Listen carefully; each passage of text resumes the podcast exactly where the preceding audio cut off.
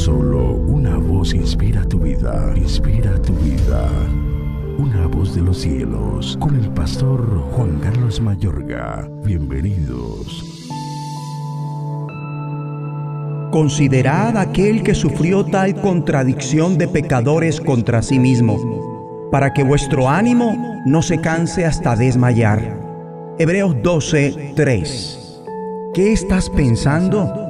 La voluntad de Dios para su iglesia es que no se canse ni se desanime, porque cuando un cristiano se cansa se da por vencido y si se da por vencido desagrada al Señor, cosa que no queremos, ¿verdad?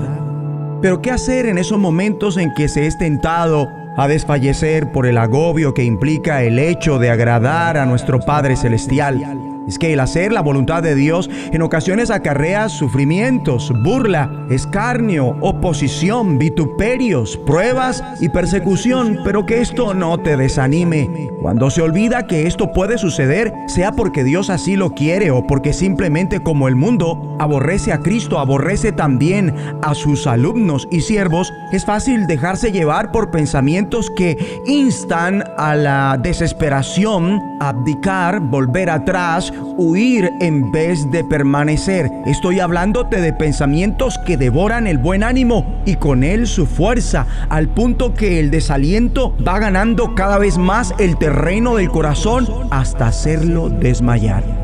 Y el cristiano ese hijo o hija de Dios se rinde ante un proceso que aunque no sea cómodo ni causa de gozo sino de tristeza, luego produciría un fruto de paz y rectitud perdiéndose de esta buena cosecha.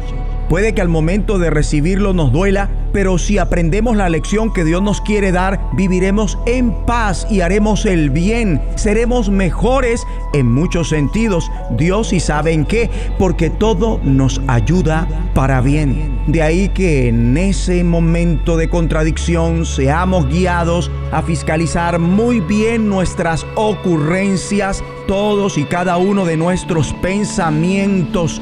¿De qué forma? mirando a Cristo. Pero ¿cómo se hace para mirarlo? Pues trayendo con la ayuda del Espíritu de verdad cuantas veces sea necesario a nuestro pensamiento a aquel que sufrió tal contradicción de pecadores contra sí mismo hablo de meditar en el ejemplo de Jesús de Nazaret que sufrió tanta contradicción de parte de los pecadores, que soportó tal hostilidad de los pecadores contra él mismo. Y el ejemplo que nos dejó fue que siguió adelante a pesar de tanta oposición, quien por el gozo puesto delante de él soportó, menospreciando la vergüenza, le restó importancia, no le dio trascendencia. Pero ¿de dónde sale ese gozo? ¿De dónde saca uno ese gozo? De entender que Dios tiene el control, de creer que todo ayuda para bien, de entender que Dios te está perfeccionando de identificarte con Cristo en el sufrimiento y que el propósito de Dios se está cumpliendo en ti y si es el caso recordar que tú lo estás obedeciendo. Hay gozo y paz para quien cree esto en medio de la contradicción. Pensar en esto es el poder para soportar lo que sea que estés atravesando hasta pasar al otro lado.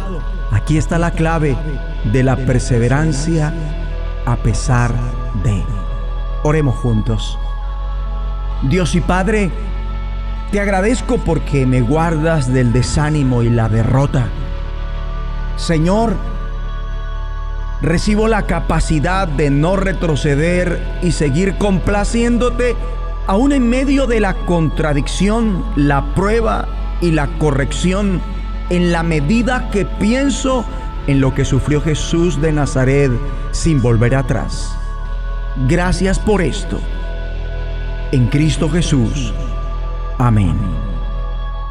Una voz de los cielos, escúchanos, será de bendición para tu vida. bendición para tu vida.